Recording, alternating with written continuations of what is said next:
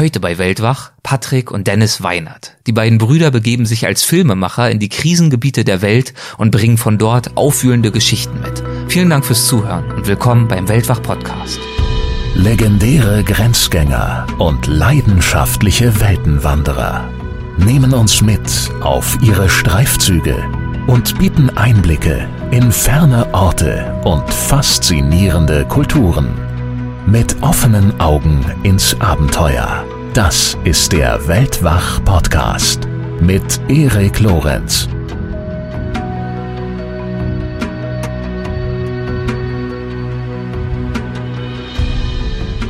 Wir sehen das halt auch so, dass diese Reisen und ja, diese Abenteuer in Anführungszeichen, das ist ja unsere Ausbildung. Also wir sehen ja so viel von der Welt und machen so viele neue Erfahrungen und treffen so viele interessante Leute. Das ist für uns deutlich mehr wert, als jetzt einfach in einem Hörsaal zu sitzen und uns da irgendwie eine Vorlesung anzuhören die Talente, die wir haben, mit denen wir dann diese Themen betrachten können, durch die Kamera und durch das Erzählerische, das müssen wir nutzen, um einen Mehrwert zu generieren. Und dieser Mehrwert muss halt sein, dass wir möglichst von Missständen berichten, damit es vielleicht eine Chance gibt, dass andere Leute sich auch dafür interessieren und dann äh, da so einen Hebeleffekt hat, dass man, dass man die Lage verbessern kann. In dieser Folge spreche ich mit den beiden Journalisten, Filmemachern und Dokumentarfotografen Dennis und Patrick Weinert. Das sind zwei Brüder, 1992 und 94 in Deutschland geboren. Sie kommen aus Reda-Wiedenbrück in Ostwestfalen. Ja, und sie stehen schon lange auf meiner Gäste-Wunschliste, weil ich die Filme, die sie machen, wirklich hervorragend finde. Sehr subjektiv, sehr anteilnehmend, sehr mutig auch. In diesen Filmen, das sind Dokumentationen, die sie übers Internet veröffentlichen, beschäftigen sie sich schwerpunktmäßig mit den Themen Politik, Kultur, Menschenrechte, soziale Ungerechtigkeit und Konflikte. Dazu drehen sie in einigen der ärmsten und gefährlichsten Regionen der Welt und sie treffen Rebellenführer, Vertriebene und zum Beispiel Zwangsprostituierte. Wir sprechen über einige ihrer Projekte in dieser Folge und auch darüber, wie es dazu kam, dass sie Abitur und Studium hinwarfen, um sich mit Kamera bewaffnet in die Welt hinauszustürzen nutzen. Ja, und noch ein kleiner Hinweis zum Schluss.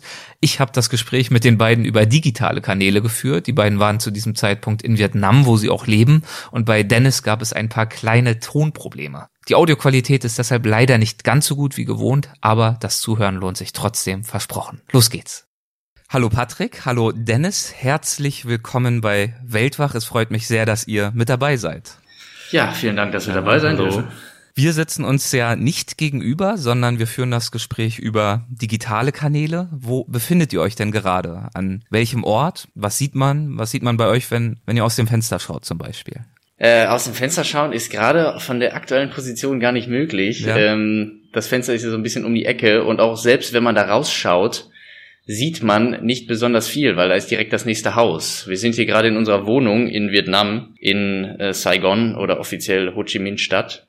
Und äh, genau, sind jetzt hier quasi, bei uns ist es schon ein bisschen später, bei uns ist jetzt so halb zwölf vielleicht. Bei dir ist es ja eine ganze Ecke früher. Genau, und ähm, ja, da bist du sehr früh aufgestanden. Kein Problem. Warum habt ihr euch denn für äh, Ho Chi Minh City entschieden, um dort jetzt zumindest einige Jahre zu leben? Das war ein relativ langer Prozess. Wir sind ja schon viel rumgereist vorher und haben dann einige Zeit in äh, Thailand zum Beispiel gewohnt, so ungefähr für ein halbes Jahr, dann auch mal für eine Zeit in Nepal und irgendwann äh, sind wir dann mal auf die Idee gekommen, dass wir Vietnam auch mal ausprobieren wollen, für einen Monat erstmal. Und äh, dann hat es uns hier halt so gut gefallen, dass wir gesagt haben, komm, gehen wir hier mal auch für längerfristig hin. Ja, es war einfach so eine ähm, Entscheidung aus dem Bauchgefühl heraus. Wir haben gemerkt, dass das hier irgendwie ganz gut passt. Ne? Es ist äh, auf der einen Seite natürlich das Klima, auf der anderen Seite die Kultur und die Menschen. Es ist halt ein sehr, sehr ähm, entspanntes, entspanntes Land oder auch eine entspannte Stadt, obwohl das jetzt vielleicht von außen gar nicht so aussehen mag, weil hier natürlich alles voll ist mit äh, tausenden Motorrädern, die hier über die Straßen brettern. Äh, man gewöhnt sich aber dran und eigentlich äh, kann man hier doch so einige Orte finden, die einem helfen, mal so ein bisschen das Leben zu entschleunigen und das ist, glaube ich, der Grund, warum wir hier hauptsächlich hingezogen sind. Könnt ihr dafür ein Beispiel nennen? Also diese Orte der Entschleunigung inmitten dieses Verkehrschaoses, was man ja dann eher aus, aus der Medienberichterstattung kennt? Ja, es gibt so relativ viele Parks zum Beispiel, wo man hingehen kann und wir äh, sind ja nun mal auch Fotografen, von daher ist das dann nicht ganz schlecht, da mal hinzugehen und sich anzuschauen, wie, wie die Vietnamesen vor allen Dingen diese Parks ja auch nutzen. Ne?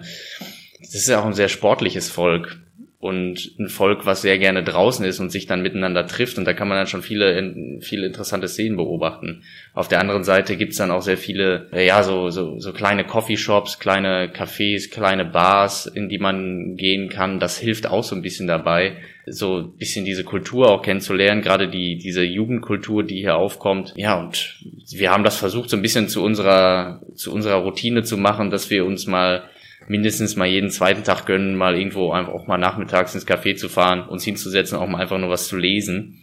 Einfach um diesem, ja, diesem Digitalstress auch zu entkommen, in dem man ja sonst auch so feststeckt, ne? Gerade wenn man jetzt so aktuelle Berichterstattung macht, dann muss man ja auch immer sehr so am Zahn der Zeit sein und genau wissen, was gerade passiert in der Welt. Und mit eurer Berichterstattung würde ich natürlich gern auch einsteigen, und zwar mit einem eurer Projekte, dem Film Unter Warlords. Und aus diesem Film hören wir jetzt mal in die Einstiegsszene rein. Stell dir vor, du würdest in einem Land aufwachsen, in dem Warlords, also regionale Rebellenanführer, das Sagen haben. Warlords, die vor nichts zurückschrecken. Und auch deren Konkurrenten vor nichts zurückschrecken. Man sieht, kann ich ja alles kurz und klein gehauen. Wir sind in der Zentralafrikanischen Republik, einem Failed State und wollen euch zeigen, wie es in einem Land ist, in dem nur das Recht des Stärkeren gilt.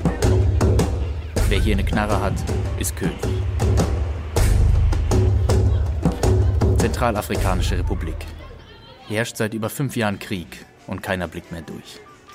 Ja, so beginnt also euer Film über die Warlords in der Zentralafrikanischen Republik. Vielleicht mal zum Einstieg. Was ist die Zentralafrikanische Republik für ein Land? Könnt ihr uns da mal so eine kleine Orientierung geben? Ja, das ist ein äh, Staat in Zentralafrika, wie der Name ja auch schon andeutet. Das ähm, liegt zwischen dem Tschad und zwischen der Demokratischen Republik Kongo. Ist eigentlich ein relativ großes Land, wenn man es mal äh, anhand der Bevölkerungsdichte betrachtet. Ähm, das, wenn ich es richtig im Kopf habe, müsste das so ungefähr die Größe von Frankreich haben, aber die Bevölkerungszahl ist, ist deutlich geringer. Die Bevölkerungszahl habe ich äh, heute Morgen nochmal nachrecherchiert, wird aktuell mit so 5,7 Millionen Leuten angegeben. Da weiß man allerdings auch dann wieder nicht, äh, wie sehr dieser Schätzung zu glauben ist, weil wir natürlich wissen, dass da mehrere hunderttausend Menschen zuletzt deplatziert wurden und auch in Nachbarländern untergekommen sind. Und ich glaube, es ist einfach im Moment sehr schwer festzustellen, wie viele von diesen Leuten sind mittlerweile zurückgeführt, wie viele bleiben noch im Ausland. Und dann hat man natürlich die ganz vielen Binnenvertriebenen, die Leute, die quasi im Land von einer Stadt oder von einer Region in die nächste vertrieben wurden. Das macht es halt sehr, sehr undurchsichtig. Man weiß nicht so richtig, äh, wie viele Menschen da eigentlich gerade noch sind. Aber sagen wir mal so um die 5,7 Millionen. Das ist im Moment so die Zahl, die ich zuletzt gehört habe. Und ihr bezeichnet das Land im Intro des Filmes ja als Failed State. Worin äußert sich das? Zumindest zu dem Zeitpunkt, als die, äh, an dem wir in dem Land waren, ähm, war es so, dass es kaum staatliche Kontrolle in dem Land gab. Also du fährst im Prinzip aus der Hauptstadt Bangui heraus und ab da gibt es keine Regierung mehr. Ähm, es gibt weite Teile des Landes, die komplett von Rebellen kontrolliert sind, äh, von verschiedenen Gruppen, die sich auch immer weiter zersplittert haben. Das heißt, es gibt immer diese Region, ähm, die zum Beispiel von dem einen Warlord regiert wird, und dann fährst du ein paar Kilometer weiter, das wird dann wieder von einem anderen kontrolliert und es gibt halt überhaupt kein Gesetz oder irgendwas in der Art. Genau, das ist halt eine, eine, eine äußerst schwierige Situation in diesem Land zu arbeiten. Jetzt muss man sagen, dort gedreht haben wir vor etwas über einem Jahr und äh, mittlerweile gab es ähm, so eine Art Friedensabkommen, was aber sehr fragil ist. Und da gab es jetzt äh, vor wenigen Wochen auch wieder ein neues Massaker im Norden des Landes, was im Prinzip jetzt uns allen nochmal gezeigt hat, allen Beobachtern ähm, von, von diesem Land und von der politischen Lage, dass dieses Friedensabkommen sehr, sehr, ja, dass es wahrscheinlich langfristig schwierig wird, das durchzusetzen. Da muss man jetzt einfach abwarten und sehen. Also das heißt, die Lage ist weiterhin angespannt, aber verglichen mit, mit den Zuständen, die wir da vorgefunden haben vor etwas über einem Jahr, ist es natürlich eine Ecke ruhiger geworden aktuell. Wie ist das Land in euer Bewusstsein gerückt für eure journalistische Arbeit? Was hat da euer Interesse geweckt und was habt ihr gehofft zeigen zu können in eurer Arbeit? Es ist immer ein relativ interessanter Prozess, wie wir auf unsere Themen stoßen. Ähm, es fängt oft mit einem generellen Interesse vielleicht für ein Thema an oder dass wir sagen auch ganz einfach, wir haben mal wieder Lust nach Afrika zu fahren und dann schauen wir uns an, was passiert da gerade und ähm, dann, wenn man sich ein bisschen halt damit auseinandersetzt, stößt man relativ schnell auf diesen Konflikt Und äh, wir haben halt gemerkt, dass von diesem Bericht, äh, von diesem Konflikt kaum berichtet wurde. Und da haben wir uns gedacht, okay, da sollten wir vielleicht mal hinfahren und uns anschauen, wie es da wirklich aussieht, weil ähm, wir auch nachher, als wir dann da waren, gemerkt haben, dass die Situation deutlich schlimmer ist, als wir uns das im Vorfeld vielleicht vorgestellt hätten. Das ist immer so ein bisschen diese klassische Dynamik. Ähm, eine Krise bricht aus, da, da ging es ja richtig äh, im Jahr 2013 los, als die Regierung dort gestürzt wurde und äh, dann ist das Ganze ja da zum, zum totalen Bürgerkrieg verkommen. Und nach 2013 war dann noch bis 2014 ganz gute Berichterstattung, da waren noch viele Leute mal dort, aber dann flacht das halt extrem ab. Und äh, das heißt aber nicht unbedingt, dass der, dass der Konflikt auf einmal schwächer wird. Es ist einfach nur so, dass wir merken, dass dann das Medieninteresse erstmal deutlich geringer wird und dadurch weiß man dann nicht mehr genau, was ist da eigentlich gerade los.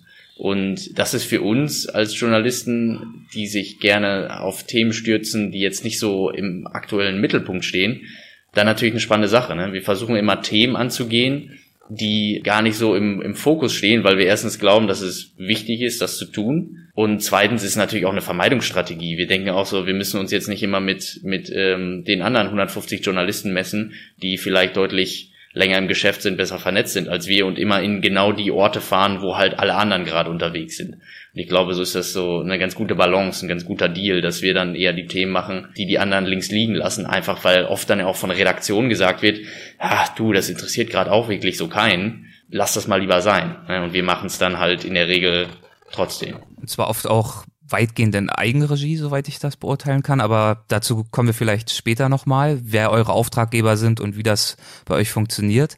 Ähm, ihr habt mehrfach den Konflikt schon angesprochen in der Zentralafrikanischen Republik. Könnt ihr vielleicht mal skizzieren, worin dort dieser Konflikt besteht und zwischen wem er besteht? Also das ist eine, eine relativ komplexe Sache, gerade bei diesem Konflikt, weil ähm, der wird oft so ein bisschen falsch repräsentiert in Medien. Gerade wenn man nicht viel Zeit hat, um darüber zu reden, neigt man dazu, das sehr stark zu, zu vereinfachen. Man kann jetzt sagen, so äh, Muslime gegen Christen, aber das ist eigentlich falsch, weil es gibt dort einen Konflikt, der äh, eigentlich ethnischer Natur ist und wo es aber auch um Ressourcen geht nur verläuft das dann oft entlang religiöser Linien. Das heißt zum Beispiel, wir haben gerade im Norden des Landes deutlich mehr Muslime und im Süden des Landes mehr Christen. Rein schon aus historischen Gründen besteht da das Problem, dass durch die Kolonialgeschichte, das war mal eine französische Kolonie, dass viele Leute im Norden, also die Muslime hauptsächlich, sich eher benachteiligt gefühlt haben, dort weniger eingebunden wurden in staatliche Strukturen, weniger Unterstützung bekommen haben, weniger Bildung und so weiter. Und äh, das hat natürlich dann dazu geführt, langfristig zu, zu, zu, zu mehr Spannung im Land. Und jetzt muss man sich anschauen, jetzt gibt es mittlerweile sehr, sehr viele verschiedene ethnische Gruppen, die, die verschiedene ähm, bewaffnete Organisationen, aus denen sich verschiedene bewaffnete Organisationen gegründet haben, die dann sozusagen alle für ihre Rechte kämpfen möchten. Ähm, da geht es um, um politische Teilhabe und halt um die Ressourcen. Da gibt es sehr viele äh, Diamanten, da gibt es sehr viel Gold. Aber viel wichtiger noch, da geht es oft um Vieh, um Tiere, äh, weil da hat man auch wieder, wie in der ganzen Sahelregion auch oder in ganz äh, Zentral- und Westafrika, ähm, oft dieses Konfliktpotenzial zwischen Hirten und zwischen Bauern weil die Hirten müssen ihr müssen ihr Vieh von A nach B treiben und äh, nach nach Nahrung suchen. Und die Bauern haben natürlich die Felder und da kann es dann immer schnell zu Konflikten kommen zwischen diesen beiden Gruppen. Und das ist halt eine der haben wir festgestellt eine der maßgeblichen Punkte, die da oft zu Spannung führen. Und das überträgt sich dann auch ganz schnell darauf, dass verallgemeinert wird und gesagt wird, ach, weil das diese Hirten, das sind jetzt irgendwie hauptsächlich Muslime und die Christen, das sind dann da vielleicht hauptsächlich die Bauern, dann ähm, kriegen die sich in die Haare und dann eskaliert das zum, zum bewaffneten Konflikt und zu Massakern und diese Leute bringen sich dann gegenseitig um. Später dann auch gar nicht mehr gebunden an diese Ressourcen. Das muss gar kein Hirt oder gar kein, gar kein Bauer gewesen sein, sondern es geht dann einfach nur noch darum so, aha, das ist einer, der zu dieser ethnischen Gruppe gehört. Ich erinnere mich zum Beispiel, dass ihr im Norden des Landes mit Geflüchteten gesprochen habt. Zu welcher Gruppierung, ähm, in Anführungszeichen, wären die zu zählen? Das war in der Nähe zum Tschad. Äh, in dieser Stadt haben wir verschiedene Gruppen von Leuten getroffen. Also wir haben da teilweise, ähm, ich sag mal, Christen getroffen, wir haben da auch Muslime getroffen und die wurden alle vertrieben aus den umliegenden Dörfern und haben sich dann halt in dieser Stadt gesammelt. Von daher ähm, war das ein ganz gutes Beispiel dafür, wie eigentlich Christen und Muslime auch ganz gut zusammenleben können. Aber dann haben wir auch auf der anderen Seite beobachtet, wie während wir dann da waren, gerade die muslimische Gemeinde ähm, extrem unter Generalverdacht gestellt wurde, weil halt diese äh, Rebellengruppe, die in der Region tätig war, hauptsächlich aus Muslimen und einer bestimmten ethnischen Gruppe bestand. Und ähm, während wir dann da waren, haben wir mitbekommen, wie äh, drei oder vier Mitglieder der muslimischen Gemeinde halt getötet wurden und das waren alles Zivilisten. Und das halt einfach nur aus diesem Grund, dass die mit dieser Rebellengruppe ähm, in einen Topf geworfen wurden. Ihr sprecht ja dann auch mit dem Vorsteher dieser muslimischen Gemeinde, ähm, und zwar am Tag nach der Nacht, in der diese vier Menschen ja, erschossen wurden. Einer wurde als Geisel genommen, um Lösegeld zu fordern. Und als ihr dann euer Beileid ausdrückt, äh, antwortet der Gemeindevorsteher mit den Worten, No problem, this is our life, they kill us every day. Also das klingt ja wirklich verheerend und diese Szene ist auch sehr eindrücklich. Ja, das ist, äh, das, das hat uns ja auch nochmal genau vor Augen geführt, wie, wie drastisch die Lage eigentlich vor Ort ist, aber wie normalisiert das mittlerweile auch für diese Menschen ist. Ne? Es ist äh, da wirklich Teil des, des täglichen Lebens und ähm, das ist ja nun mal auch ein Punkt, den wir dann mit dieser mit dieser Doku auch transportieren wollten, dass wir Leuten mal klar machen, Moment mal, ne, das Leben dort sieht dann halt auch so aus, wirklich. Und Menschen müssen damit Tag für Tag zurechtkommen. Es sind halt nicht nur, wenn man jetzt über einen Bürgerkrieg nachdenkt, nicht nur irgendwelche Szenen an Frontlinien, wo sich verschiedene Leute bekriegen, sondern es sind dann in der Regel immer die Zivilisten, die am meisten leiden und äh, die da Tag für Tag drunter, äh, drunter wirklich leiden müssen und davon belastet sind, weil ähm, das hört ja nicht auf. Das ist ja nicht ein, ein Feuergefecht und dann ist erstmal wieder Pause, sondern das geht ja über Jahre hinweg. Nun mal läuft dieser ganze Spaß ja seit 2013. Mit was für einem Gefühl verlasst ihr so einen Ort? Ist das komplette Hilflosigkeit, genau weil die Konfliktlinien, ihr habt es ja sehr schön beschrieben, so komplex verlaufen und damit ja auch eine Konfliktlösung sehr, sehr schwierig erscheint? Oder ähm, ist es euch da mittlerweile schon etwas leichter gefallen, auch durch eure Erfahrung, die ihr mittlerweile habt, eine gewisse journalistische Distanz zu wahren? Also erstmal waren wir, glaube ich, froh, dass wir von da weggekommen sind, weil das für uns auch nicht ganz leicht war, in diesem Land zu arbeiten.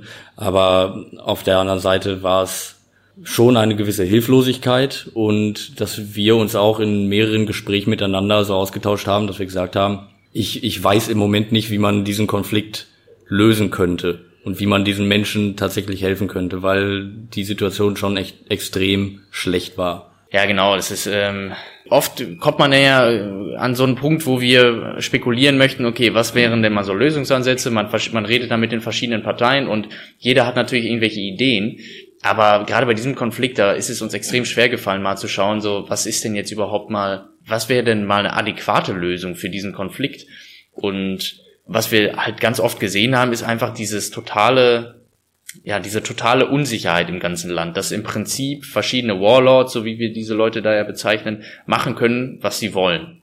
Egal, wo man hingeht, in welche Stadt, in welchen Ort, du hast dort, abgesehen jetzt von, von Bangui, von der Hauptstadt, im Prinzip zu dem Zeitpunkt keine staatliche Kontrolle gehabt. Das heißt, da gibt es keine vernünftige Polizei, da gibt es kein Militär und die UN, die dort vor Ort war und die dort den Frieden sichern sollte, beziehungsweise dafür sorgen sollte, dass es nicht noch weiter eskaliert, die war auch total unterfinanziert, beziehungsweise äh, hat nicht genug Leute, um der Lage Herr zu werden. Und das waren dann so natürlich die ersten Punkte, bei denen wir sagen, wenn es keine Sicherheit gibt, ne, wenn es absolut nicht die Möglichkeit gibt, ähm, sich frei auch im Land zu bewegen, dann ist es extrem schwierig, dass sich in irgendeiner Form was dort verbessern soll. Weil man muss ja auch mal daran denken, was ist denn mit der, mit der einfachen Bevölkerung, die einfach nur äh, normal ihr Leben leben möchte und sagen möchte, okay, ich gehe jetzt auf den Markt, ich will jetzt hier irgendwie meine Waren verkaufen. Das ist oft schon gar nicht mehr möglich, weil dann einfach irgendwer mit einer Knarre vorbeikommt und sagt, so, das gehört jetzt alles mir.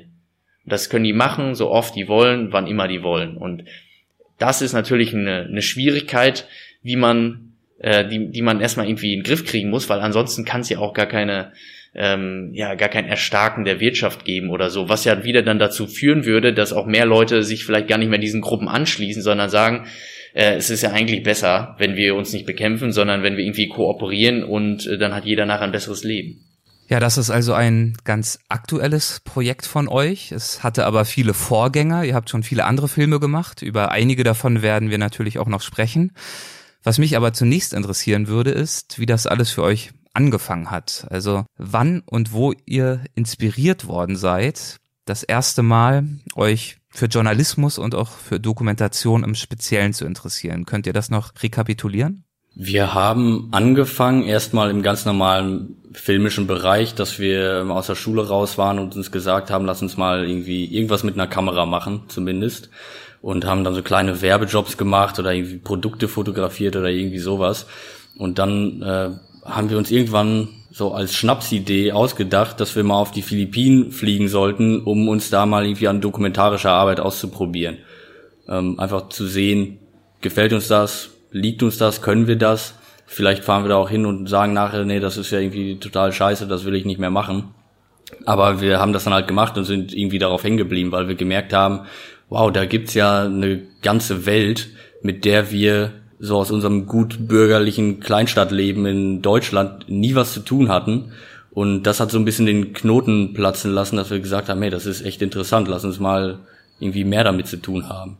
Du hast die Philippinen angesprochen, da würde ich gleich nochmal drauf eingehen, aber bevor ihr diesen Schritt gewagt habt, hat ja Dennis trotzdem erstmal angefangen zu studieren, soweit ich weiß. Und äh, Patrick war dann zu diesem Zeitpunkt mitten im Abitur und dann habt ihr ja eine ziemlich rigorose Entscheidung getroffen. Welche war das und, und warum? Ja, äh, die Entscheidung fiel für uns dann, dass, dass Schule und Studium wahrscheinlich doch nicht der richtige Weg sind.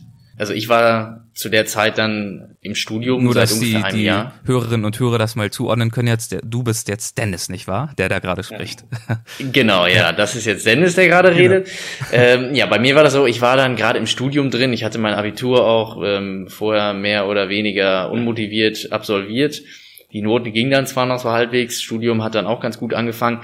Fand ich auch nicht schlecht, war jetzt nicht uninteressant. Ich habe äh, International Studies studiert nur fehlte mir so ein bisschen der Praxisbezug. Und zur gleichen Zeit war das dann äh, bei Patrick auch so, dass die Lust an, beziehungsweise nicht mal nur die Lust, sondern ähm, ich glaube, die, ja, die Aussicht, was dann danach kommt, die war nicht so ganz da. Ne? Ich meine, das kannst du vielleicht besser erzählen, Patrick. Warum ja, genau. Also wir, wir haben auch schon vorher ein bisschen mit dem Filmemachen als Hobby angefangen und irgendwann kam ich dann an den Punkt, dass ich gesagt habe, irgendwie fühlt sich Schule gerade eher wie eine Zeitverschwendung für mich an, weil ich ja theoretisch schon anfangen könnte, irgendwie dieses Filmemachen ernsthaft zu betreiben und mich dann irgendwie noch ein oder zwei Jahre mehr irgendwie da durchs Abi zu quälen.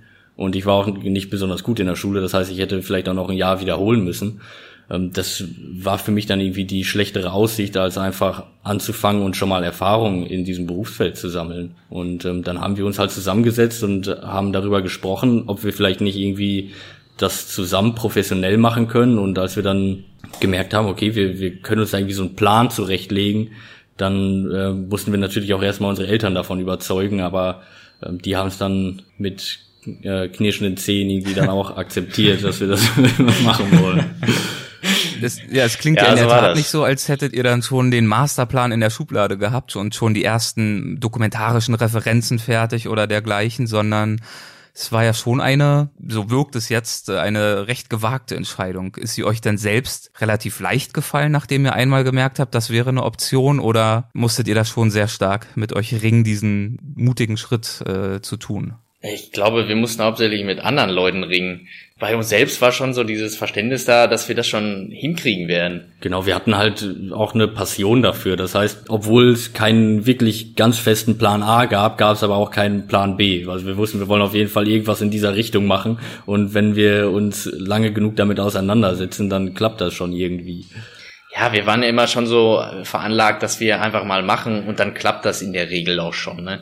Nicht halt so theoretisch orientiert, sondern eher praxisorientiert und einfach mal eine Kamera in der Hand nehmen. Bei uns hat das halt angefangen. Wir haben irgendwann mit zwölf Jahren, da war ich zwölf und Patrick so neun oder zehn, das erste Mal mit einer Kamera hantiert, mit so einem ähm, Schrottteil von eBay gebraucht, die uns unser Vater mal zu Weihnachten geschenkt hat, weil wir ihn angefleht haben, dass wir unbedingt so eine Kamera brauchen. Und dann haben wir so die ersten, ja, so Quatschfilme gedreht, Horrorfilme, irgendwelche Actionfilme.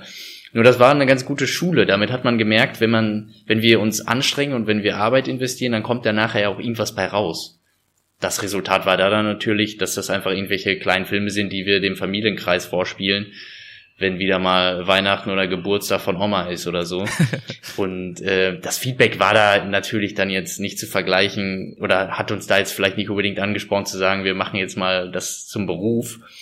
Ja, das kam halt eher so aus uns heraus. Wir wussten, okay, wenn wir uns wirklich da reinknien, dann klappt das schon.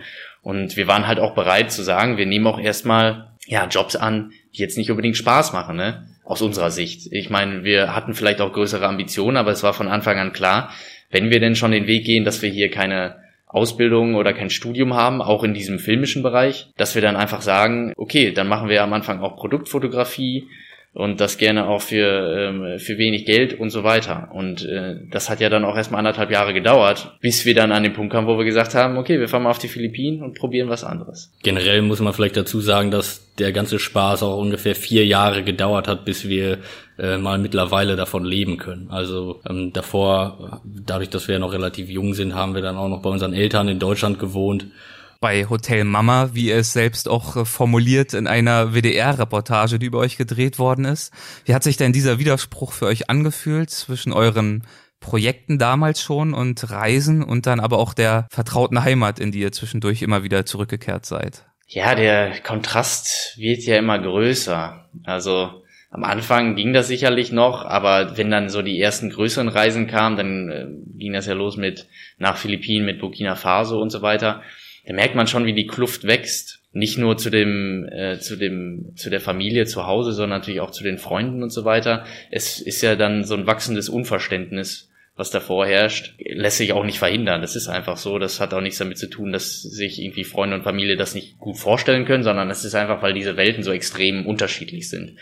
Und ähm, ja, es war dann immer eine Aufgabe für uns zu versuchen, das irgendwie wieder miteinander zu versöhnen, diese beiden Seiten unseres Lebens was glaube ich äh, eine ziemlich große Herausforderung ist und auch ja immer noch ist für uns wirklich. Und deswegen sind wir jetzt vielleicht auch in Vietnam, weil wir einfach diesen Kontrast auch zwischen äh, den Welten, die wir sonst erleben während der Arbeit und dann Deutschland zu Hause, gerade dann Kleinstadtleben, wo es für viele Leute ja schon quasi unerhört ist, wenn man nur auf solche Ideen kommt, sein Studium abzubrechen oder vielleicht mal äh, die Schule ein bisschen eher zu beenden und was Unkonventionelles zu machen die können sich jetzt natürlich da, viele Leute können sich das überhaupt nicht mehr irgendwie vorstellen oder einordnen, was wir jetzt so machen.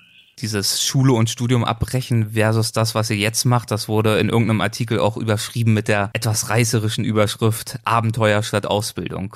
Inwiefern hättet ihr euch damals mit dieser Überschrift identifiziert? Ich weiß noch, als das, das war von diesem WDR-Film und ich weiß noch, als wir den Titel von dem Film mitbekommen haben, war, waren wir da, glaube ich, nicht ganz so zufrieden mit. Aber wenn wir ehrlich sind, stimmt's ja auch irgendwo. von, von daher ist es, ist es vielleicht nicht ganz so untreffend. Ja, das war, der Film sorgt auch jetzt noch für, für Debatten. Das habe ich gesehen. Der wurde jetzt wieder bei YouTube hochgeladen vom WDR. Ähm, und da wurde dann auch der Titel in den Kommentarspalten da äh, bemängelt. Ne? Da haben sich viele Leute irgendwie drüber aufgeregt. Ich weiß auch, das kam auch nicht von der Autorin, die den Film gemacht hat mit uns, sondern es war eine redaktionelle Entscheidung, letztendlich den Film so zu benennen. Äh, aber wie Patrick schon sagt, so im Nachhinein finde ich gar nicht mal, dass der Titel so extrem unpassend ist. Es, es trifft die Sache ja schon so ein bisschen auf den Kopf und eigentlich gefällt mir gerade auch so der Gedanke, dass viele Leute sich so ein bisschen darüber aufregen oder dass sie das so ein bisschen, sagen wir mal, ja, weiß ich nicht, ist schon interessant, dass Leute das an die Grenze treibt, ne? Dass Leute da sagen so, oh Mann, ey, da hätten sie aber auch erstmal die Schule fertig machen sollen. So, das hätte das Abi hätte ich aber auch noch mitgenommen. So, ja, okay, kann man ja so sehen, aber wir haben es halt anders gesehen. Und, das heißt, äh, ähm, die Reaktionen gehen eher in die Richtung, dass nicht der Titel kritisiert wird als zu reißerisch, sondern eher eure Entscheidung? Äh, beides, weil das hat auch noch einen Untertitel. Ne? Das, ich glaube, die ganze Geschichte heißt Abenteuer statt Ausbildung. Zwei, zwei Brüder wollen die Welt verändern oder sowas. Was natürlich dann schon mal noch ein bisschen extremer ist, vor allen Dingen, weil ich da am Ende des Films, wenn ich richtig im Kopf habe, eigentlich genau das Gegenteil sage. Und damit spielen die Redakteure dann natürlich auch. Ne? In diesen Kommentarspalten, da kann man es ganz gut nachlesen, dass manche Leute sich so ein bisschen äh, darüber aufregen. Ich letztendlich finde es jetzt nicht so dramatisch. Es, es, ist ja auch der Punkt, wie man jetzt äh, das Wort Abenteuer definiert. Für viele Leute ist es vielleicht so, dass sie sich das dann vorstellen, dass wir irgendwo Backpacking-Trip machen und uns da von morgens bis abends bei der Khao San Road in Thailand uns da irgendwie das Bier in die Birne schütten und äh, irgendwie einfach nur unseren Spaß haben. Aber wir sehen das halt auch so, dass diese Reisen und ja diese Abenteuer in Anführungszeichen, das ist ja unsere Ausbildung. Also wir, wir sehen ja so viel von der Welt und machen so viele neue Erfahrungen und treffen so viele interessante Leute. Das ist für uns deutlich mehr wert, als jetzt einfach in einem Hörsaal zu sitzen und uns da irgendwie eine Vorlesung anzuhören. Ihr habt es schon erwähnt, euer erstes Doku-Projekt, äh, mehr oder weniger testweise, so klang es vorhin, hat euch auf die Philippinen geführt.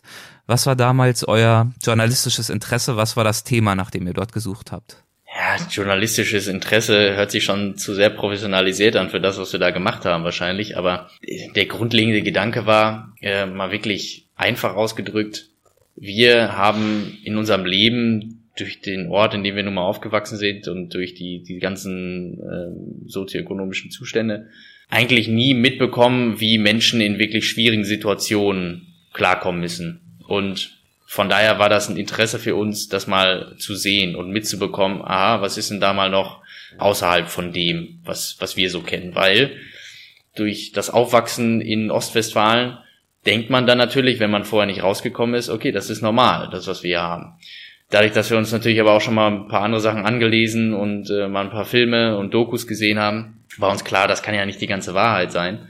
Und dementsprechend war dann erstmal das, das eigene persönliche Interesse, wir müssen jetzt mal schauen, was eigentlich sonst noch so passiert auf der Welt.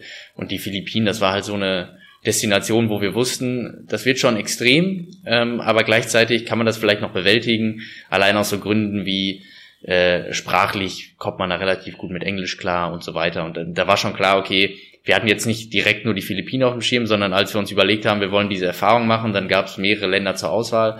Da sind wir letztendlich auf den auf die Philippinen gekommen, weil wir wussten, ähm, das ist so eine Balance aus, ja, quasi mal herausfinden, was was passiert eigentlich sonst noch auf der Welt, wie sieht vor allen Dingen halt auch extreme Armut aus und so weiter.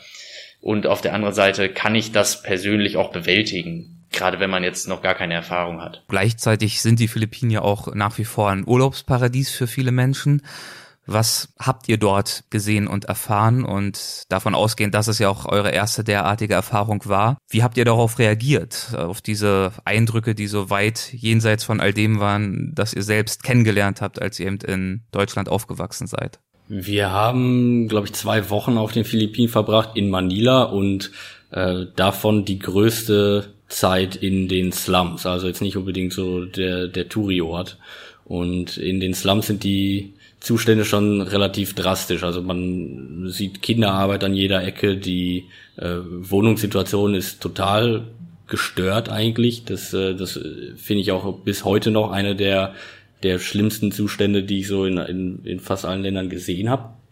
Und wir, wir haben mit Leuten gesprochen, die mussten ihre Nieren verkaufen, um ihre äh, Familien durchzubringen. Generell hört man auch äh, dann auf der Straße mal sehr viel über Kinderprostitution. Das haben wir jetzt selber nicht äh, mitbekommen, aber ähm, man, man hört halt diese Geschichten darüber. Und äh, generell dieses ganze Umfeld ist einfach extrem schwierig darin zu leben und sich darin zu bewegen. Es ist, es herrscht sehr viel Kriminalität auch. Fast jeder hat eine Waffe. Und das das erste Mal so mitzubekommen, ist schon nicht ganz so leicht. Ich weiß noch, wie wir da rumgelaufen sind und, und so ein bisschen in die Hose gemacht haben, weil das äh, halt so viele neue Eindrücke waren und, und wir auch so ein bisschen Schiss hatten, schon das erste Mal überhaupt mit einer Kamera mal aus dem Hotel rauszugehen und dann in diese Gegenden zu fahren.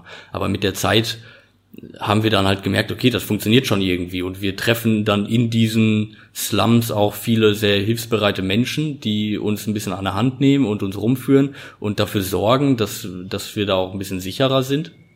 Und nach diesen zwei Wochen, das war dann so ein ganz gutes Training, dass wir gemerkt haben, das klappt schon irgendwie und äh, wir, wir sind da jetzt lebendig rausgekommen und dieser erste Schock war dann überwunden. Drei Wochen waren es sogar, aber äh, ja, nichtsdestotrotz würde ich dem auch genauso beipflichten, was du da gesagt hast, Patrick.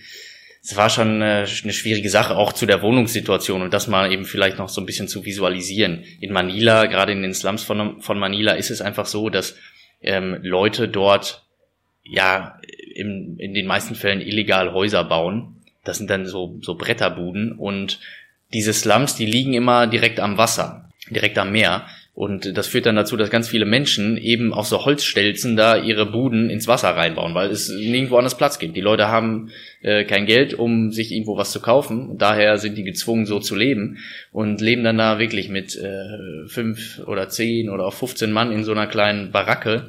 Die werden dann natürlich auch alle paar Monate wieder weggefegt von so einem neuen Taifun, äh, der da drüber hinwegfegt. Und das ist schon wirklich ja, auch immer noch, nicht nur zu der Zeit, 2013, als wir das erste Mal da waren, sondern immer noch sehr, sehr schockierend. Wir waren jetzt erst letztes Jahr, Ende letzten Jahres noch einmal da für eine neue Doku, wo es über den Drogenkrieg auf den Philippinen geht. Und äh, nichts, nichtsdestotrotz bin ich weiterhin schockiert von den Zuständen in diesem Land und vor allen Dingen äh, halt in der Hauptstadt Manila.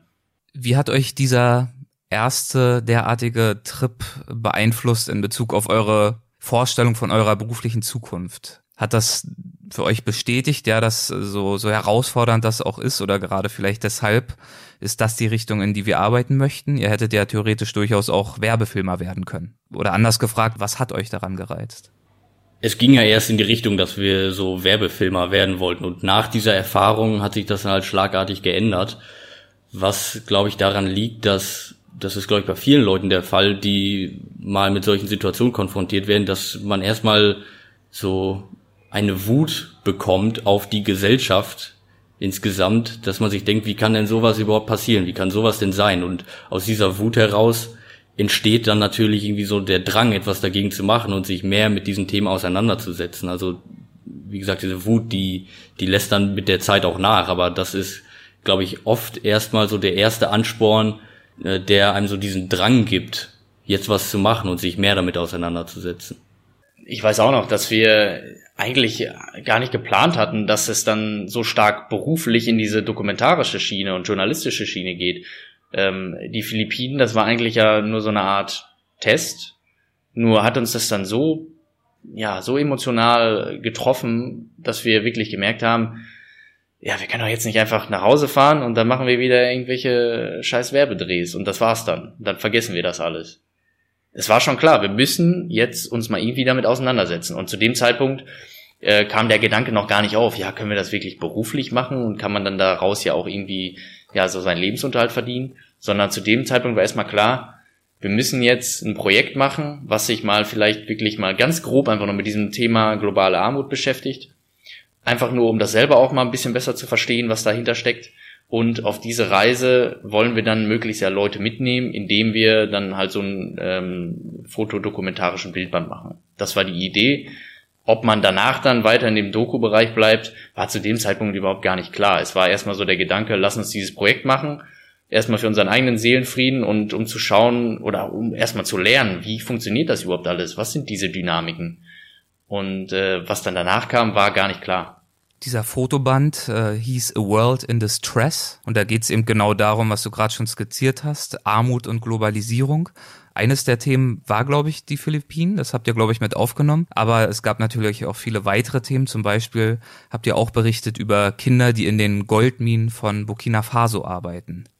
Ja, äh, Burkina Faso ist so ein Land, ähm, was auch zu den ärmsten Ländern der Welt gehört, ökonomisch betrachtet. Und da gibt's dann diese Goldindustrie. Da sind einige Minen, sind äh, mittlerweile von größeren Konzernen geführt, aber dann hat man halt parallel dazu noch ganz viele ja so Artisanalminen, also im Prinzip Minen, wo in Handarbeit gearbeitet wird, wo ganz viele Leute, vor allen Dingen schon sehr oft Kinder, in diesen Minen arbeiten. So muss man dazu wissen, das ist ja oft nicht so, dass Leute dass diese Kinder gezwungen werden, das zu tun, sondern das ist oft deren einzige Perspektive. Wir haben damit Menschen gesprochen, das waren dann meistens so Teenager, die haben uns gesagt, ja, warum soll ich denn in die Schule gehen? Ähm, da habe ich doch nachher eh nichts von, einen richtigen Job finde ich ja sowieso nicht.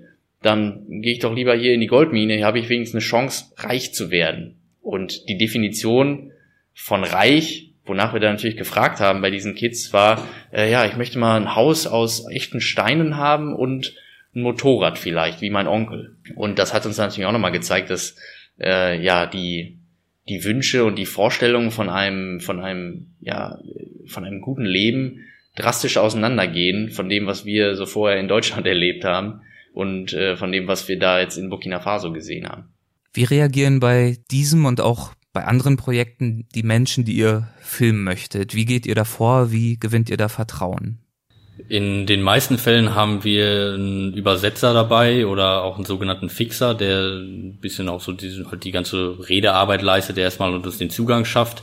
Manchmal machen wir das auch äh, komplett auf eigene Faust. Ähm, generell würde ich sagen, dass wir den Leuten immer mit versuchen auf Augenhöhe zu begegnen, beziehungsweise uns unter die Leute zu stellen, weil wir ja was von denen lernen wollen. Und ich glaube, dass äh, das kommt auch so rüber. Also wir kommen jetzt nicht als die beiden äh, westlichen Journalisten an und versprechen denen dann da irgendwie die zu retten oder denen großartig zu helfen, sondern wir sagen, wir interessieren uns für euch und wir wollen was über euch lernen. Und dann sind die meisten Leute auch relativ bereit, ihre Geschichten mit uns zu teilen. Und das geht natürlich oft dann nicht so super schnell, dass wir da hinkommen und innerhalb von zehn Minuten ist das alles geklärt, sondern am Anfang muss man natürlich viel Zeit mit den Leuten verbringen, ein bisschen das Vertrauen gewinnen, sich auch anfreunden, ähm, dass, dass die Leute halt merken, wer wir eigentlich auch sind und, und uns als auch, äh, uns auch als Personen verstehen und nicht einfach nur als die, als die zwei Westler, die gar nichts mit dieser ganzen Welt zu tun haben. Oft ist es ja so, dass wir halt durch unser, durch unser Alter, gerade zu dem Zeitpunkt, da waren wir ja wirklich dann nochmal eine ganze Ecke jünger, ähm, mit Anfang 20, da ist man einfach, da macht man jetzt nicht so den Eindruck, dass man da der Vollprofi ist, was glaube ich gut ist für uns oft, weil das den Leuten so das Gefühl gibt, dass so, ach ja, guck mal, diese beiden Kids da, ja, den, den wollen wir auch mal irgendwie helfen. Und ähm, das hilft wirklich sehr schnell dabei, dass wir mit den Menschen in Kontakt kommen, dass die auch ein Interesse an uns haben und dass man so einen ganz guten Austausch hinkriegt. Und äh, ja, es ist, glaube ich, einfach so dieses ehrliche Miteinander, was, was diesen Rahmen schafft, dass wir überhaupt nah genug rankommen an die Leute. Das ist interessant, das wäre in der Tat äh, meine nächste Frage gewesen, inwiefern ihr eure Jugend da jemals als Nachteil wahrgenommen habt, weil ihr eben vielleicht nicht ernst genommen worden seid als Reporter, aber es war dann offenbar eher ein Vorteil. Das, das, das kommt immer auf die Situation drauf an. Also wenn man zum Beispiel mit Behörden arbeitet oder auch mit der UN, da ist es dann schon ein bisschen schwieriger, weil man halt immer irgendwie so ein bisschen komisch angeguckt wird und die fragen sich so, was sind das denn für zwei Typen, die können wir doch nicht für voll nehmen. Aber bis jetzt, also bis auf blöde Sprüche, muss man sich da eigentlich dann zum Glück nicht so viel gefallen lassen. Ja, ich meine, die sehen dann ja auch irgendwann, ne? wenn man da mit den passenden Zetteln ankommt oder ein bisschen nachweisen kann, was man vorher schon so gemacht hat, dann klappt das schon in der Regel. Aber äh, ganz klar, ne? wenn man so jung ist, dann hast du ganz viele Leute, die halt, sagen wir mal, alterstechnisch und vielleicht auch was so die, was so den Rang oder die Kompetenz angeht, in deren Bereich über dir stehen, die nehmen dich dann halt nicht so ganz ernst. Und da finde ich schon, dass man immer so ein bisschen das Gefühl hat, dass wir da um die, ja, so, so ein bisschen, uns immer ein bisschen mehr beweisen müssen als andere auch. Aber das gleicht sich dann wieder dadurch aus, wie wir ja vorhin schon gesagt haben, dass wir eigentlich einen Vorteil haben, wenn es um die, um die Zivilbevölkerung geht, wenn wir mit denen zu tun haben. Und das sind ja eigentlich auch die viel wichtigeren, weil mit den Behörden, da muss man mal hingehen, um sich ein Statement abzuholen oder um mal vielleicht äh, sich einen UN-Flug zu schnorren. Aber eigentlich geht es ja um die Leute und nicht um irgendwelche Behörden. Apropos Leute, ihr habt, äh, als ihr über den Klimawandel berichtet habt und auch über seine Auswirkungen ganz konkret auf Menschen, habt ihr zum Beispiel Zeit verbracht mit den Nomadenhürden Afrikas, mit einigen von ihnen. Äh, würdet ihr ein bisschen von euren Erfahrungen bei ihnen erzählen? Also wo habt ihr sie besucht? Welche Stämme? Wie leben diese Stämme? Genau, das war auch in Burkina Faso. Da sind wir dann in den Norden des Landes gefahren. Der ist mittlerweile auch nicht mehr ganz so sicher, weil es dort auch Aktivitäten von Al-Qaida im Maghreb gibt. Aber zu der Zeit war es ziemlich sicher. Und ähm, das ist im Prinzip, dass das Leute sind, die in einer Wüste leben oder so ein bisschen halt in so, in so einer savannenartigen Region und äh, alle paar Wochen oder Monate halt wieder ihren Standort wechseln. Immer auf der Suche wieder nach neuem Grasland für, für das Vieh oder, äh, oder für die Ziegen oder was auch immer. Und Wasser auch vor allen Dingen. Ja. Und, und da haben wir drei oder vier Tage dann wirklich da mit den Leuten verbracht und mit denen äh, auch übernachtet und konnten da ganz gut sehen, wie so der Alltag von den Menschen aussieht, dass da tatsächlich dann auch gerade die jüngeren Hirten, die müssen dann, die gehen dann wieder los für zwei, drei Tage und äh, müssen halt nach Wasser gucken, weil da, wo der, äh, da wo die Familie jetzt gerade sich irgendwie niedergelassen hat, gibt's nicht mehr so viel. Deswegen muss dann der Sohn losgehen und den sieht man dann erstmal für ein paar Tage nicht wieder. Und das war auch schon sehr eindrücklich zu sehen, gerade zu diesem Zeitpunkt da in, in unserem Alter auch, weil wir das noch nie mitbekommen haben, was diese Menschen eigentlich für eine Realität haben, dass so grundlegende Dinge wie Wasser, da musst du erst mal zwei, drei Tage lang nachsuchen, bis du das überhaupt für, für dein Vieh findest. Ja, und dann auch so ein paar Sachen einfach mal, äh, die einen dann auch persönlich angehen. Man läuft dann da in dieser, äh, halt wirklich in dieser Savannen- und Wüstenlandschaft herum und äh, schläft dann da quasi nachher vor dieser Nomadenhütte mit den Leuten und dann wird dir gesagt, wenn du aufwachst, ja, pass bloß auf, musst halt gucken, ob unter dir da eine Schlange ist, weil die kriechen dann immer unter einen drunter wegen, wegen der Wärme. das sind so Dinge, so da, da hatten wir vorher nie was mit zu tun, da habe ich mir auch vorher nie Gedanken drüber gemacht. Und wenn man dann auf einmal damit konfrontiert ist, dann merkt man erstmal so, was das ja doch eigentlich für ein extrem schwieriger Lebensraum ist, in dem, in dem diese Menschen sich da aufhalten. Was uns natürlich auch nochmal echt aufgezeigt hat, ja, wie privilegiert man in gerade in Deutschland aufwächst. Ne? Das waren ja so die ersten wirklichen äh, wichtigen Erfahrungen für uns, um mal so unser Weltbild zu prägen. Danach sind viele weitere Erfahrungen dazugekommen. Ihr habt zum Beispiel auch die Kindersklaverei und Bandengewalt in Haiti besucht und viele andere Themen. Vielleicht äh, schaffen wir es noch ein paar anzuschneiden. Ähm, was mich jetzt äh, zunächst noch interessieren würde für diejenigen, die von euch noch nichts gesehen haben. Wie würdet ihr denn euren heutigen filmischen Stil beschreiben? Also aktuell machen wir ja sehr viel für das ähm, öffentlich-rechtliche Format Y-Kollektiv, was auf dem Kanalnetzwerk Funk läuft. Das kann man bei YouTube und auch bei Facebook finden. Und da geht's halt sehr darum, äh, sogenannten ja, subjektiven Journalismus zu machen. Das heißt, äh, Journalismus ähm, mit einer Haltung zu betreiben, im Prinzip sehr ehrlich damit umzugehen und zu sagen, hallo, wir sind hier die Journalisten, wir gehen irgendwo hin und ich tue jetzt nicht so, als wenn ich das hier als der ähm, als, als wenn ich das jetzt der omnipräsente Journalist von oben betrachte und alles weiß, sondern ich gehe los und sage, das ist natürlich auch irgendwie meine, meine Sichtweise auf die Dinge, so erlebe ich das und daran lasse ich quasi das Publikum teilhaben. Und äh, dieser Doku-Stil, den kann man, glaube ich, ganz gut beschreiben, indem man sagt, ähm, in unserem Fall ist es immer so, Patrick ist äh, normalerweise hinter der Kamera, spricht aber manchmal auch von hinter der Kamera mit mir und ich bin normalerweise vor der Kamera und interagiere mit den Leuten. Und so ist es im Prinzip halt ein sehr, sehr transparenter Arbeitsstil, in dem wir halt zeigen, wie wirklich diese, diese journalistische Arbeit eigentlich auch entsteht. Also die Recherche wird da sichtbar gemacht. Und damit wahrscheinlich auch eine größere Nähe zu den Themen, zu den Menschen, die ihr zeigt. Weniger Distanz, mehr Empathie. Genau, wir bilden da natürlich auch ein bisschen die Brücke, weil wir sind die Identifikationsfigur für die Zuschauer in Deutschland, aber gleichzeitig sehen die ja, dass wir vor der Kamera mit den Menschen vor Ort interagieren und, und somit wird dann so ein bisschen so diese Nähe geschaffen und diese, ja, diese Lücke, die ansonsten immer besteht, ein bisschen ausgefüllt. Ich glaube, das ist wirklich wichtig, jetzt gerade auch mal im Kontext dieses Podcasts von dir, weil die Leute, die, die hier zu deinen äh, Zuhörern gelten, das sind ja wahrscheinlich zum großen Teil auch Menschen, die schon viel auch mal unterwegs waren oder sich zumindest sehr dafür interessieren.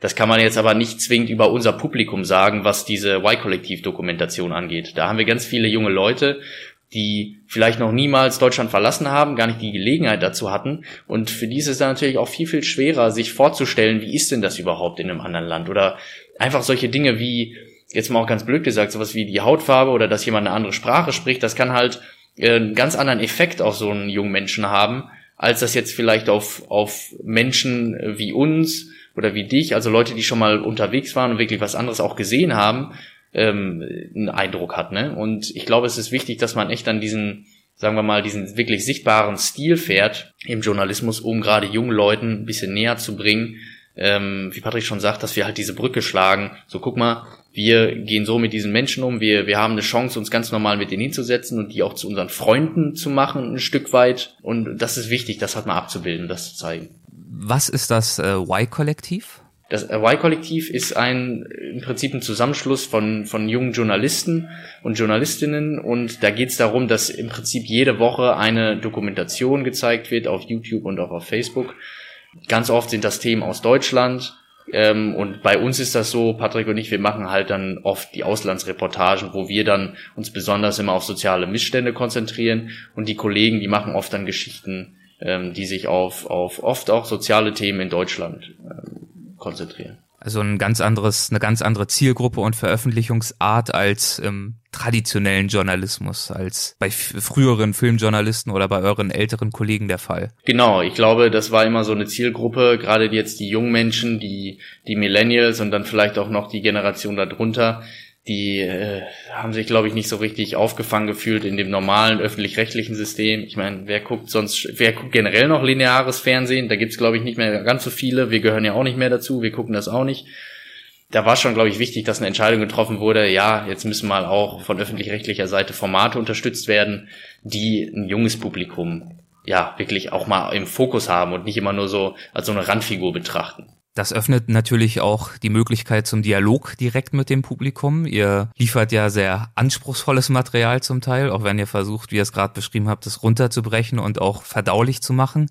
Wie ist das denn äh, in den Kommentarspalten? Ist das vor allem konstruktiver Input oder müsst ihr da auch äh, sehr viel eher abstruses Zeug lesen? Wir bekommen glücklicherweise bei den meisten Dokumentationen immer sehr positive Kommentare und haben sehr positives Feedback. Aber ich, so wie das bei YouTube und auch bei Facebook nun mal immer so ist, das hat man immer ein paar Kommentare dabei, die die oft sehr kritisch sind, teilweise berechtigt, teilweise ist es aber halt auch echt Quatsch. Und äh, da muss man halt schauen, wie man sich damit auseinandersetzt. Also wir versuchen dann schon auch oft auf die Kritik einzugehen oder zu erklären, weshalb wir jetzt wie in welcher Situation gearbeitet haben oder weshalb auch mal eine Sache nicht so gut gelaufen ist, ähm, die da kritisiert wurde. Und äh, bis, bis jetzt kommen wir damit ganz gut klar. Wir versuchen da schon immer irgendwie so ein bisschen den Dialog aufzuhalten. Ich würde sagen, es ist in größten Teilen eigentlich äh, eine gute Funktion, dass man sich dort austauschen kann. Da gibt es auch wirklich viele Leute, die sich sehr, sehr ähm, ja jetzt nicht nur positiv, sondern vor allen Dingen einfach mal konstruktiv äußern, egal ob das jetzt eine Kritik ist oder ob das wirklich sehr, sehr, sehr nettes und positives Feedback ist. Aber was man natürlich auch immer hört, ist halt dieser Hass und da muss man, glaube ich, echt mal auch verstehen, dass dieser Hass, der ist immer lauter und der ist oft auch zielgerichtet und der ist oft, oft auch ja im Prinzip ähm, so zusammengesetzt, dass da versuchen sehr, sehr viele Leute, gerade wenn es jetzt Themen sind, die, die interessant sind für so Rechtspopulisten, da hat man dann schnell so einen Mob auf den Kanälen, die versuchen, einen fertig zu machen. Ne? Das muss man schon ganz klar sagen. Das ist aber, glaube ich, keine, äh, das ist jetzt, ähm, das widerspiegelt jetzt keine Mehrheit da oder so in den Kommentaren, sondern das sind einfach so einzelne Leute beziehungsweise einzelne Netzwerke, die sowas betreiben und äh, ansonsten muss ich echt sagen, finde ich auch mittlerweile bei YouTube, wo die Kommentare ja eigentlich drastischer ausfallen, einfach weil die Leute ja nicht mit ihrem Klarnamen hinter den Accounts stehen, dass es eigentlich mittlerweile einen ziemlich guten ähm, Diskurs da gibt und vernünftig miteinander umgegangen wird in weiten Teilen. Ihr seid schon ein bisschen auf eure Arbeitsteilung vor Ort eingegangen. Patrick tendenziell zumindest hinter der Kamera und Dennis dann davor. Wie findet ansonsten die Arbeitsteilung bei euch statt? Und vor allem auch, inwiefern ergänzt ihr euch in Sachen Persönlichkeit und inwiefern seid ihr vielleicht auch unterschiedlich? Gibt es vielleicht auch Eigenheiten, wo ihr euch unterwegs in diesen anspruchsvollen Drehsituationen aneinander reibt? Wir haben schon unterschiedliche Persönlichkeiten und das äh, zum Beispiel Dennis ist, ist schon eher so der, der vorausgeht und den Kontakt zu den Leuten sucht und das Gespräch führt. Und das äh, spiegelt sich dann natürlich auch gerade in dieser Arbeitsteilung wieder, dass ich eher die Kamera mache und Dennis halt vor der Kamera agiert. Ähm, ansonsten sind wir relativ ähnlich, würde ich sagen. Wir kommen uns natürlich auch immer mal in die Quere, dass einer eine Idee hat, die der andere nicht so gut findet. Und äh, da haben wir dann auch unsere Regel, dass wir sagen, hey, wenn einer das schon scheiße findet, dann machen wir es nicht, weil äh, das statistisch gesehen zumindest bedeutet, dass die Hälfte der anderen Leute das auch scheiße finden wird. Deswegen äh, müssen wir immer gucken, dass wir so einen Konsens finden, dass wir sagen, wir machen nur was, womit wir beide auch zufrieden sind. Und das äh, kommt dann natürlich auch bei gefährlicheren Themen äh, irgendwie zur Geltung, dass wir sagen, wenn du dich damit unwohl fühlst, wenn wir, wenn irgendeiner irgendwie kein gutes Gefühl bei der Sache hat, dann machen wir es halt nicht. Genau, da wird schon sehr demokratisch entschieden, glaube ich. Das ist halt die Grundregel bei uns. Ne? Jeder von uns ist da wirklich mit 50 Prozent stimmberechtigt quasi. Und ähm, das zeigt sich also in dieser ganzen, wenn man es jetzt mal Firmenphilosophie überhaupt nennen möchte, zeigt sich das ganz gut, weil wir einfach merken, so zu zweit werden alle Entscheidungen getroffen. Wenn, wie Patrick schon sagt, einer von uns nicht wirklich zufrieden damit ist, dann ist die Chance groß, dass andere das nachher auch nicht gut finden. Also äh, vertrauen wir da mal so im Prinzip der Meinung des anderen und sagen dann, lass uns doch mal lieber auf die Sachen gehen, wo wir beide dahinter stehen. Ähm, das ist, glaube ich, echt eine gute, gute Arbeitsweise. Das hat sich jetzt so bewiesen, dass wir damit gut klarkommen. Welche Motivation treibt euch heute an, eure Filme zu machen? Das kommt immer aus ähm, zwei verschiedenen Richtungen, würde ich mal so sagen. Eine Sache ist eine persönliche Motivation, ähm, neue Erfahrungen zu machen, die Welt kennenzulernen und selber auch ein bisschen besser kennenzulernen, unseren Charakter auszudifferenzieren. Das ist die eine Sache, die auf einer egoistischen Ebene läuft quasi, wo wir sagen, das mache ich jetzt für mich. Und dann gibt's die andere Ebene, bei der wir merken, die Themen, die wir da angehen, beziehungsweise die Talente, die wir haben, mit denen wir dann diese Themen betrachten können, durch die Kamera und durch das Erzählerische, das müssen wir nutzen, um einen Mehrwert zu generieren. Und dieser Mehrwert muss halt sein, dass wir möglichst von Missständen berichten, damit es vielleicht eine Chance gibt, dass andere Leute sich auch dafür interessieren und dann äh, da so einen Hebeleffekt hat, dass man, dass man die Lage verbessern kann letztendlich. Das sind so, glaube ich, die zwei groben Richtungen, wie ich es definieren würde. Ja, würde ich auch so definieren. Ihr begebt euch ja in viele Krisenherde und auch ja, andere relativ brenzliche Gefilde. Wie wägt ihr denn ab zwischen eurem Ziel, diesen Themen wirklich gerecht zu werden und der Frage auf der anderen Seite, wie viel Risiko ihr einzugehen bereit seid? Das Wichtigste für uns ist erstmal wieder heile zurück nach Hause zu kommen. Also wenn, wenn es eine große Möglichkeit oder eine große Wahrscheinlichkeit besteht, dass wir einen erheblichen Schaden davon tragen, dann versuchen wir das Risiko nicht einzugehen. Aber es ist natürlich immer irgendwie so sehr schwammig, weil man natürlich oft nicht weiß, wie groß ist denn das Risiko wirklich. Also ich, ich würde jetzt, wenn irgendwo der, irgendwie die Kugeln fliegen, muss ich jetzt nicht in den Kugelhagel reinrennen. Aber äh, das kann halt natürlich in, in, vielen Situationen kann auf einmal etwas passieren, was man vorher nicht so vorhergesehen hat und dann äh, ist es halt scheiße gelaufen. Und da muss man sich dann im, im Vorfeld klar drüber sein, will man sich überhaupt in diese Situation begeben, wo das möglich ist äh, oder will man gleich zu Hause bleiben? Und am Ende ist, glaube ich, die Motivation, weshalb wir uns dann diesem Risiko aussetzen, da genauso wieder dann aus diesen zwei Punkten begründet, dass wir einerseits sagen, wir wollen ja auch diese Erfahrung machen, weil ich, ich wüsste, wenn ich jetzt nicht dahin fahre, obwohl ich mich so dafür interessiere, dann würde ich das irgendwie immer bereuen, das nicht gemacht zu haben. Und auf der anderen Seite sagen wir auch, wir wollen ja auch diese Geschichte erzählen und wir finden, dass es wert, dass diese Geschichte erzählt wird. Aber wie weit man dann genau geht und äh, wie viel Risiko man dann eingehen will, das ist sehr, sehr situationsabhängig. Das ist jetzt schwierig, das so runterzubrechen und zu sagen, da ist die Grenze, sondern das ist oft auch so ein Bauchgefühl. Man hat ja auch oft gar nicht das komplette Bild der Lage. Zentralafrika war wieder so ein gutes Beispiel. Äh, da konnte man dann zu dem Zeitpunkt, bevor wir da hingefahren sind, das war dann so um den Jahreswechsel 2017, 2018, da haben wir die wirklich uns in die Recherche reingekniet. Da liest man alle Quellen, aber selbst wenn man das getan hat, hat man kein richtiges Bild davon, was eigentlich gerade passiert. Man kann die Lage nicht hundertprozentig einschätzen, weil einfach nicht viele Journalisten vor Ort sind, es wird nicht viel geschrieben. Ähm, es gibt wenig Berichterstattung, auf die man sich da äh, so im Detail verlassen kann. Und das führt dann dazu, dass man dorthin fährt mit einem Plan und dann feststellt, okay, vielleicht können wir diesen Plan gar nicht so umsetzen oder wir müssen mal unser Sicherheitskonzept anpassen. Und das führt dann einfach auch dazu, letztendlich, dass man oft Risiken eingeht, die man eigentlich im Vorfeld gar nicht eingehen wollte. Und wahrscheinlich ähm, und auch, dass man sich so ein bisschen auch vom Strudel der eigenen Geschichte mitziehen lässt, oder? Und dann auch erst zu spät bemerkt, dass es jetzt doch nicht ganz so kalkulierbar ist, wie man sich das vielleicht vorgestellt genau, hat. Genau, das das kann auch passieren. Auf der anderen Seite kann es aber auch passieren, dass man sich vielleicht vorher etwas vorgenommen hat und dachte, dass das möglich sein wird. Und dann steht man da aber auf einmal und muss dann einsehen, dass das ziemlich dumm wäre, das jetzt so durchzuziehen, wie man das eigentlich geplant hat. Und dass man äh, merkt, okay, das machen wir jetzt lieber nicht, weil äh, da ist das Risiko dann zu groß. Also das ist dann immer so eine Sache, wo man den Plan stetig anpassen muss. Und manchmal lässt man sich halt, wie du gesagt hast, dann ein bisschen mitreißen und da so dann auch von von dem eigenen Interesse leiten, ohne dass man so einen gesunden Blick dafür hat, was drumherum passiert. Und manchmal äh, kann es aber halt auch andersrum passieren, dass man halt den Plan über Bord wirft, weil man sagt, ey, das ist jetzt äh, zu gefährlich ich glaube, wenn wir die, diese dokumentarische Arbeit und die journalistische Arbeit jetzt mal irgendwie definieren müssten, mal Leuten greifbar machen müssen, wie das eigentlich wirklich abläuft, dann wäre es gut zu sagen, man plant vorher alles zu 100 Prozent und dann kommst du an und dann schmeißt du 90 Prozent davon weg und du musst jeden Tag wieder diese, diese restlichen 90 Prozent neu planen und das ändert sich einfach alle fünf Minuten. Und äh, das ist, glaube ich, auch das, was am meisten Energie braucht. Da geht es gar nicht so sehr darum, ah, kriege ich jetzt, wie filme ich jetzt dieses Interview und jetzt will ich noch diese eine Aufnahme haben oder so, sondern es ist viel anstrengender, diese ganzen Planungssachen zu übernehmen und sich damit auseinanderzusetzen und kontinuierlich den Plan anzupassen, dass sich halt Sicherheit auf der einen Seite, aber trotzdem noch der Story gerecht zu werden, wie du es formuliert hast, ähm, dass ich das noch irgendwie die Waage hält, dass ich weiß, okay, so weit kann ich jetzt noch gehen, dann kriege ich auch noch die ganzen Szenen, dann macht der Film auch noch Sinn, dann macht das auch noch, ähm, dann ist das auch noch ein wirklicher Mehrwert.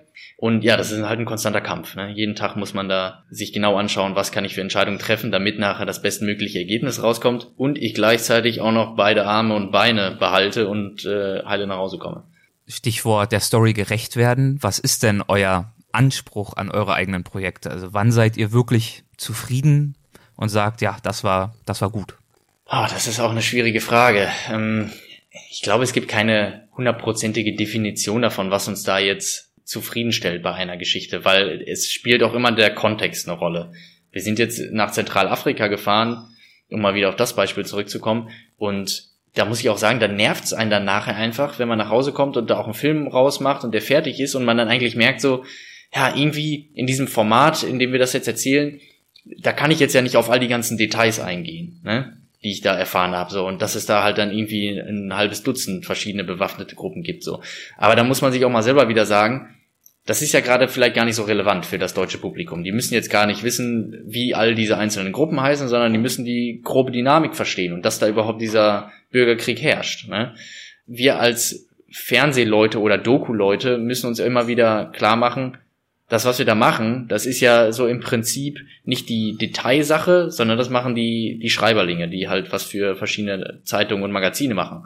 Sondern das, was wir machen, hat ein anderes Publikum. Wir müssen Leute erstmal generell informieren und vielleicht das grobe Interesse für ein Thema wecken. Das ist unsere Aufgabe. Wenn wir das schaffen mit einer Doku, da können wir, glaube ich, zufrieden sein und mit welchen Dokus ihr das schon geschafft oder zumindest versucht habt. Darüber sprechen wir noch in einem späteren Gespräch, wo es dann wirklich konkret wird und wir einige eurer Filmprojekte mal im Detail erläutern. Jetzt würde ich gern äh, zum Abschluss dieses Gesprächs zu den Halbsätzen kommen. Das ist eine Kategorie, die haben wir in jeder Folge. Das heißt ganz einfach, dass ich einen Halbsatz vorgebe und wir schauen, ob euch dazu irgendwas in den Sinn kommt, was euch dazu in den Sinn kommt. Alles klar. Probieren wir es einfach mal. jungen Menschen, die auch gern Dokumentarfilme machen würden und vielleicht sogar davon leben wollen, raten wir? Fang einfach damit an und warte nicht darauf, dass dir einer die Chance gibt oder benutze es auch nicht als Ausrede, dass dir keiner die Chance gibt, sondern fang erst mal an und das muss ja nicht das krasseste überhaupt sein, sondern sammel erstmal Erfahrung. Mach auch erstmal was Einfaches. Du kannst im Prinzip ein Interview mit deinem Opa machen oder deiner Oma einfach nur, um mal zu lernen, wie du überhaupt eine Geschichte erzählst. Genau, da muss man nicht besonders weit für wegfahren. Nun sind wir auch ein schlechtes Beispiel dafür. Wir sind ja dann sofort irgendwie weit weggefahren auch. Was man sonst jungen Leuten auch noch raten kann, ist natürlich der klassische Weg, kann man auch machen. Da hatten wir jetzt nicht die Geduld zu. Man kann auch sagen, macht eine Ausbildung in dem Bereich oder ich glaube, der schnellste Weg wäre, such dir jemanden, der so ziemlich das macht, was du gut findest und versucht dir Tipps von dieser Person zu holen oder wenn es sogar eine Chance dazu gibt, dich an diese Person anzuhängen als Assistent oder so. Weil da kann man dann, glaube ich, sehr, sehr viel sehr schnell lernen. Und es ist nochmal ein ganz anderes Umfeld, um zu lernen, als jetzt so ein Hörsaal. Ja, was auf jeden Fall sehr wichtig ist, ist Eigeninitiative. Ja, nicht so dieses Gefühl, das hört man halt leider auch wirklich oft so, ja, aber mir gibt ja keiner die Chance dazu oder wo kann ich mich denn da mal bewerben und so.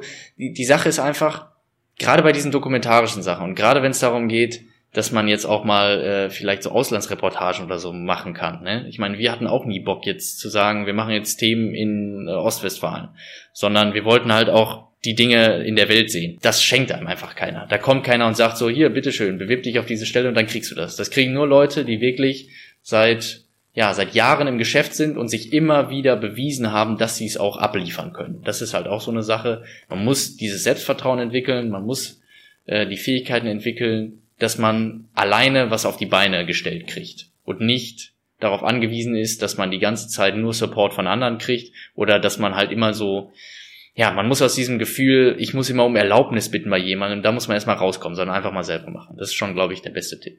Eine häufige falsche Vorstellung über unsere Arbeit ist, dass wir vielleicht äh, gerade in Bezug auf, auf Krisengebiete Adrenalin-Junkies sind. Ich glaube, das, das stimmt nicht.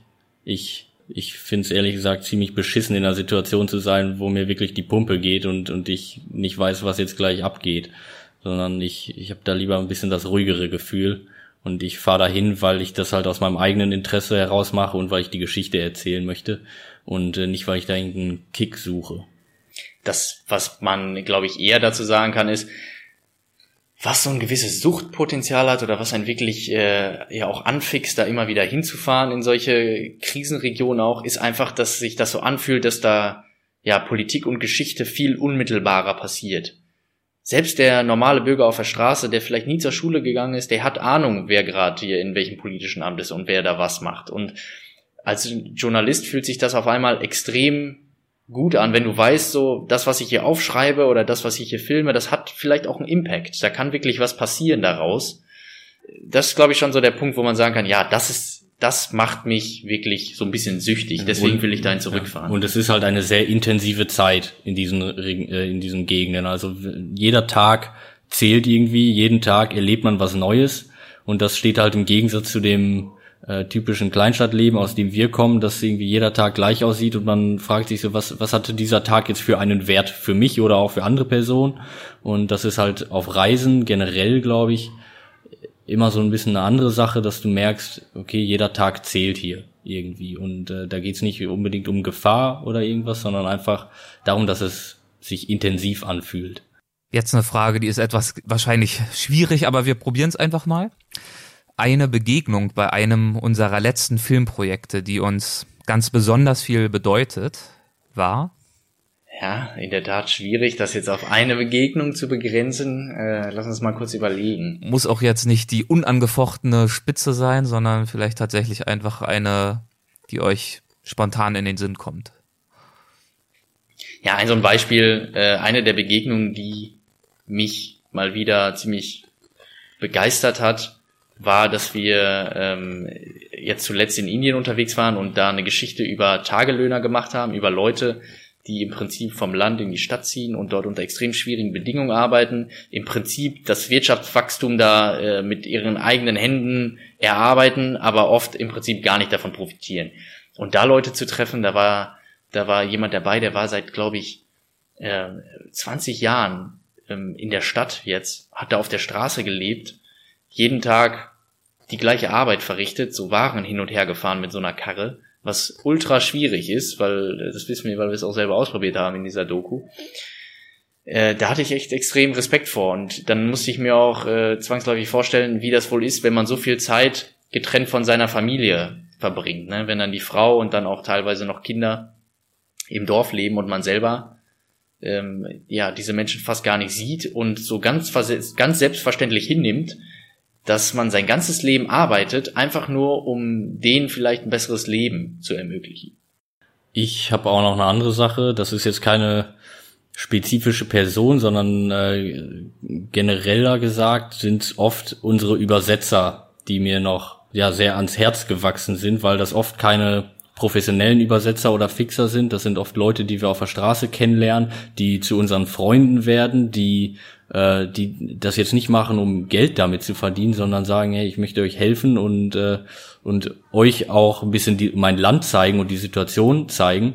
Und die werden normalerweise schon auch immer zu guten Freunden und dass wir auch bis heute noch mit denen in Kontakt stehen und sagen, hey, das sind das sind vernünftige Menschen und äh, die die zähle ich auch abseits dieser Filme gerne zu meinem Bekanntenkreis. Als am herausforderndsten an unserer Arbeit empfinden wir? Mit den dauernden Durchfallattacken klarzukommen. ja, ist vielleicht jetzt nicht nur das, aber einfach die Anstrengungen, die körperlichen und mentalen Anstrengungen, das ist schwierig und gleichzeitig eine Balance zu wahren mit dem, mit dem Leben zu Hause, dass man nicht den Anschluss verliert zu Familie und Freunden, gerade halt zu denen, die jetzt nicht in dieser Welt leben, die halt nicht diese, diese gleichen Erlebnisse machen, weil da ist dann schon immer eine ziemliche Kluft und da muss man sich kontinuierlich anstrengen, die auch irgendwie zu überbrücken, weil sonst ist es sehr, sehr leicht, dass irgendwann komplettes Unverständnis herrscht, die eigenen Eltern einen nicht mehr verstehen können, man die eigenen Eltern nicht mehr versteht, man die Freunde nicht mehr versteht, Beziehungen gar nicht erst möglich werden und so weiter. Das ist, glaube ich, eine der größten Herausforderungen. Genau, das ist eine gute Heraus äh, eine große Herausforderung, dass man sich einfach auch abseits dieser Arbeit einen Lebensstil erschafft, mit dem man zufrieden ist und äh, in dem ich nicht immer das Gefühl habe, dass ich jetzt sofort wieder auf den nächsten Trip will, weil mir irgendwie zu langweilig wird oder weil ich unzufrieden zu Hause bin, sondern dass ich auch sagen kann, ich halte es auch mal zu Hause aus. Und äh, ich glaube, das ist relativ gesund für die Psyche, wenn man das so macht. Wie denken eure Eltern denn heute über eure Arbeit? Ich glaube, unsere Eltern haben sich mittlerweile zumindest an das Reisen und an das Unterwegssein gewöhnt. Die haben aber natürlich noch massive Probleme damit, dass wir uns immer die äh, aus deren Perspektive schlimmsten Themen aussuchen. Äh, das ist schon, glaube ich, Da haben wir schon für einige graue Haare gesorgt, leider. Vorletzte Frage. Als unseren bisher größten Erfolg betrachten wir?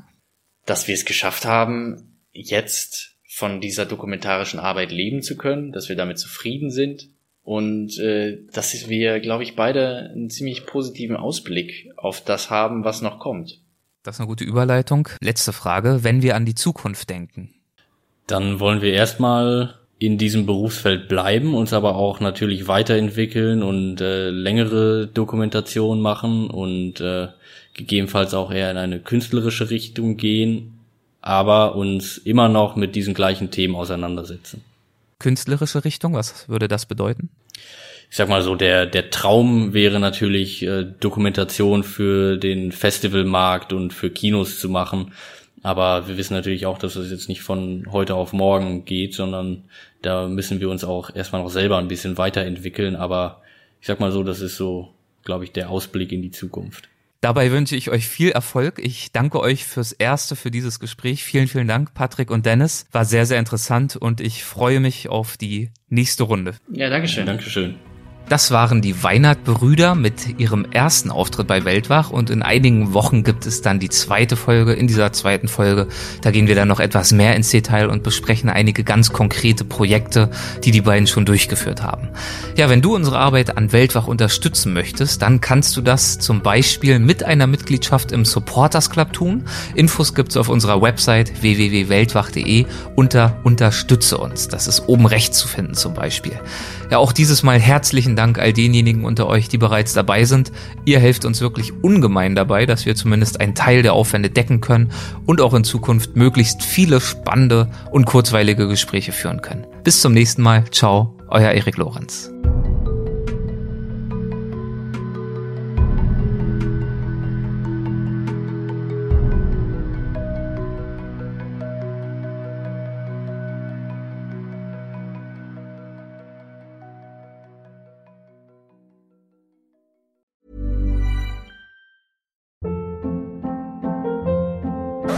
Hold up. What was that? Boring. No flavor. That was as bad as those leftovers you ate all week. Kiki Palmer here, and it's time to say hello to something fresh and guilt-free. Hello Fresh. Jazz up dinner with pecan-crusted chicken or garlic butter shrimp scampi. Now that's music to my mouth. Hello Fresh. Let's get this dinner party started. Discover all the delicious possibilities at hellofresh.com. Planning for your next trip? Elevate your travel style with Quince. Quince has all the jet setting essentials you'll want for your next getaway, like European linen, premium luggage options, buttery soft Italian leather bags, and so much more. And is all priced at 50 to 80% less than similar brands. Plus, Quince only works with factories that use safe and ethical manufacturing practices. Pack your bags with high-quality essentials you'll be wearing for vacations to come with Quince. Go to quince.com slash pack for free shipping and 365-day returns.